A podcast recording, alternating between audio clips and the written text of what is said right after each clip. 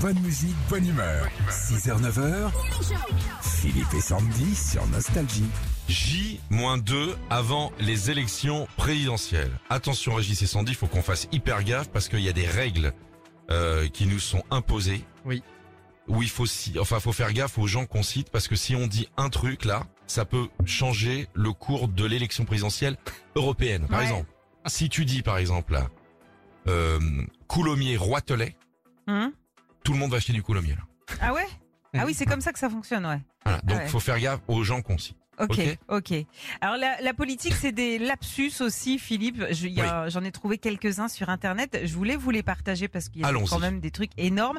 Et j'en ai un notamment qui date de la semaine dernière. Euh, Mhm. C'est le patron du Parti communiste qui était en meeting à Besançon. Et il a déclaré euh, sa flamme à la gastronomie française. Le problème, c'est qu'il a confondu la bière avec autre chose. que je défends la gastronomie française, une bonne viande, un bon vin, un bon fromage, mais aussi une bonne vieille, une bonne bière.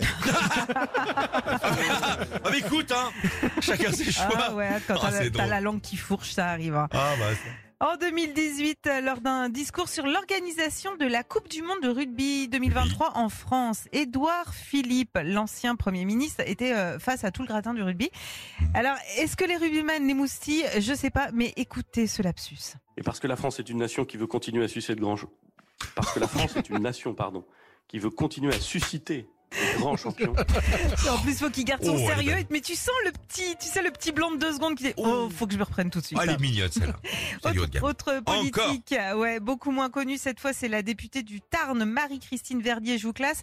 Alors, Ah bon, on la connaît? C'est euh, Kiki, on la ah bah- connaît nous Kiki? Bah ouais, Pas non. sympa, hein? Est-ce qu'il y a la buvette à chaque fois qu'il y a un truc de rugby L'année dernière, elle parlait sur BFM des signes religieux de ses qu'on porte. Alors certains, c'est sur la tête, d'autres autour du cou, mais pas pour elle apparemment. Ça veut dire qu'aujourd'hui, ben, moi, si j'ai une croix autour du cou parce que je suis chrétienne, je n'ai plus le droit de me promener dans la rue avec une croix autour du cul. Alors, du attends. cou. Enfin, excusez-moi. Ouais, bah, Vous faites ce que vous voulez, madame. hein.